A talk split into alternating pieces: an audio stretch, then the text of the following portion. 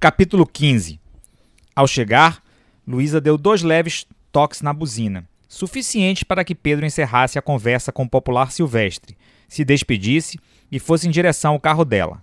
Ao abrir a porta e entrar, teve dificuldade de esconder a expressão de surpresa com que vira. Apesar das belas fotos recentes de Luísa, disponíveis no Facebook e no Instagram, a versão real era ainda bastante superior.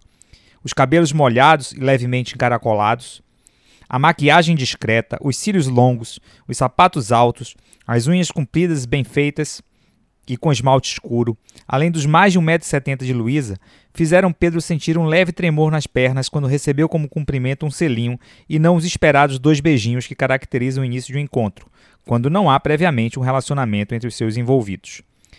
Pedro estampou na sua face mais uma vez a surpresa pelo selinho de entrada, ainda que já desse como certo de que a saída lhe reservaria, mesmo numa perspectiva conservadora, outro tipo de beijo como despedida. O seu estranhamento não passou despercebido por Luísa, que se manteve na ofensiva. Como já tinha dado muita bandeira nas minhas mensagens, achei que nosso encontro guardava poucas surpresas em relação ao seu desfecho. Me ocorreu que, como a maioria dos garotos, você deve ter passado um certo tempo pensando no que falar no momento que antecederia o nosso primeiro beijo hoje. Pronto, decidi lhe surpreender. Foi só um simples selinho, mas agora sua vida já foi facilitada. Gostou? Pedro ficou ainda mais assustado com as palavras de Luísa. A menina que sobrevivia de forma subliminar em sua mente era bastante diferente dessa mulher determinada que estava ao seu lado. Nesse momento, lhe veio à mente um antigo hit da Kid Abelha e a lembrança de que perto de uma mulher, garotos são só garotos. É assim que estava se sentindo, um garoto perto de uma mulher. Talvez por isso pouco tenha conseguido falar durante o trajeto. Sem consultar Pedro, Luísa parou o carro em frente a um bar e restaurante da moda no Rio Vermelho, junto ao quiosque de serviços de manobrista. É aqui que vamos hoje, Pedro. Tenho certeza que você vai adorar. Sobretudo, a surpresinha que tenho para você mais tarde. E não vá muito longe com seu pensamento, porque a surpresa que me refiro é completamente pública e inocente.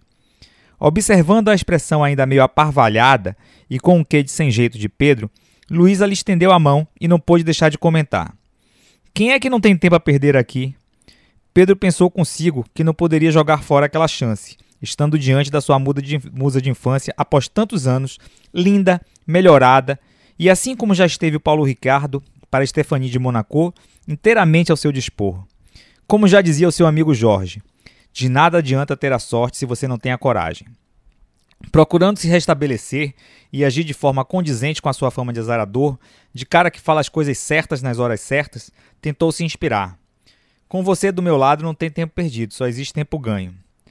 Com você do meu lado só existe tempo ganho, repetiu Luísa, emendando. Hum, podia ser melhor. Está meio clichê, mas começa levemente a lembrar o menino das tiradas legais e com presença de espírito que tem acompanhado nas redes sociais. Pelo jeito de cumprimentar o porteiro da casa e o maître que os levou à mesa, Pedro percebeu que Luísa era habituê da casa. Sentaram em uma mesa próxima à grande janela de vidro que tinha uma belíssima e ampla vista para o mar.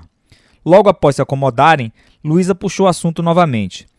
Sabia que sou fã das suas postagens, sobretudo das suas análises de filme? Adoro o seu tom crítico, ainda que algumas vezes lhe ache demasiadamente pretensioso. Quando falo de cinema, eu deixo meu lado modesto de fora. Essa é minha grande paixão. Sou capaz de ir para uma sala tipo multiplex e assistir três filmes no mesmo dia. Frequentemente assisto o mesmo filme duas ou três vezes para confirmar impressões e rever o seu encadeamento lógico. Gosto de colocar as minhas opiniões e visões de cada filme e de ver como elas repercutem em outras pessoas. Você não tem ideia da quantidade de detalhes que passam despercebidos e que ficam claros para mim quando começo a participar e trocar informações nos grupos de discussão de filmes. Vou te falar um negócio que você não vai gostar, mas não é para ficar metido, hein? Pode deixar que você me fingir muito bem de normal. Hum, pretencioso. Se você quer saber, Pedro, as suas críticas foram uma das coisas que me trouxeram até você. Uma amiga nossa de escola, a Tatiana, disse que adorava seus comentários sobre cinema e sugeriu que ficássemos amigos no Facebook. Mandei para você a solicitação de amizade, você aceitou e eu passei a acompanhar as suas mensagens e críticas. Fui ficando cada vez mais empolgado com o que você escrevia. É incrível quanto a sua forma de perceber os filmes é parecida com a minha. Eu nunca fiz uma lista dos meus melhores filmes, mas a sua lista dos 10 melhores é simplesmente apaixonante. Percebi que cinco dos filmes que você colocou na lista têm uma característica comum que eu também adoro. Você jura que conseguiu perceber isso, Luísa? Ah, posso não ser nem um Pedro em termos de análise de filmes, mas me sentiria ofendida se recebesse um livro do tipo Cinema para Dames. A sua paixão por filmes, que tem o tempo como tema principal, está mais do que evidente na sua seleção. E qual dos cinco você gosta mais? De Volta para o Futuro, Efeito Borboleta, O Feitiço do Tempo, Clique ou A Máquina do Tempo?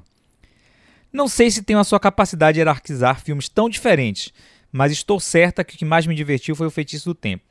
O personagem de Bill Murray foi até hoje o personagem de cinema que eu mais invejei. Imagina o cara ter a chance de se consertar, refletir sobre a vida, desenvolver uma série de novas habilidades e aprender tudo sobre a pessoa que ama e perder apenas um dia da sua vida. Não é genial? O dia da marmota é a antítese da sua frase ao telefone hoje mais cedo. Você quer saber o que transformou verdadeiramente o jornalista Phil Connors e mudou sua perspectiva de mundo? O tempo infinito para perder que ele passou a ter. Nada mais era perda de tempo para ele. É incrível, essa é exatamente a minha conclusão. Esse excessivo apego ao tempo tem feito muito mal ao ser humano. Eu até me sinto meio ridículo em relação ao comentário que lhe enviei pelo Face. Dizer que não se tem tempo a perder faz com que a pessoa soe supérflua e deselegante. Só falei aquilo para não perder o, o time da resposta. Não fui muito feliz mesmo. Não seja bobo, Peu. Meu temos todo o tempo do mundo não foi grande coisa também. Sei diferenciar os atores dos personagens. A azaração exige criatividade, timing de respostas, sorrisos, frases agradáveis, banho tomado, pique, animação e outros atributos que nos permitam parecer o melhor que podemos. O dia a dia é feito também de falta de imaginação, cabeça empacada, choros, xingamentos, noites mal dormidas, ressacas, momentos de depressão. O problema é que nós nos apaixonamos pelos personagens criados, e depois eles se vão e nos restam apenas os atores que estão por trás dos personagens. O segredo das relações longas está exatamente no prazo de validade dos personagens.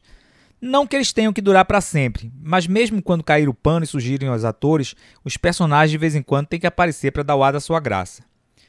Pedro estava simplesmente embasbacado. Além de ser seu protótipo físico de mulher, Luísa começava a se apresentar também como seu protótipo intelectual de mulher.